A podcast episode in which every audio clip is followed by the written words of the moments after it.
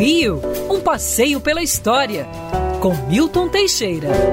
Amigo ouvinte, dia 21 de dezembro de 1951, começava a primeira telenovela brasileira, muito precária na primeira TV brasileira, TV Tupi. Era Sua Vida Me Pertence. Essa novela fez um grande sucesso e prendeu as pessoas na, nas, nos televisores. Na época eram 375 televisores apenas. Muito interessante porque tudo era precário, os cenários eram bastante toscos, dava para você ver as lâmpadas de iluminação ao fundo, às vezes aparecia o braço de um era uma coisa muito primitiva. Mas o interessante é que houve o primeiro beijo em tela da atriz Vida Alves fazendo essa performance considerada por muitos como imoral. Hoje as telenovelas comandam a audiência em todos os canais. São os programas mais vistos e são produtos de exportação admirados em todo o mundo.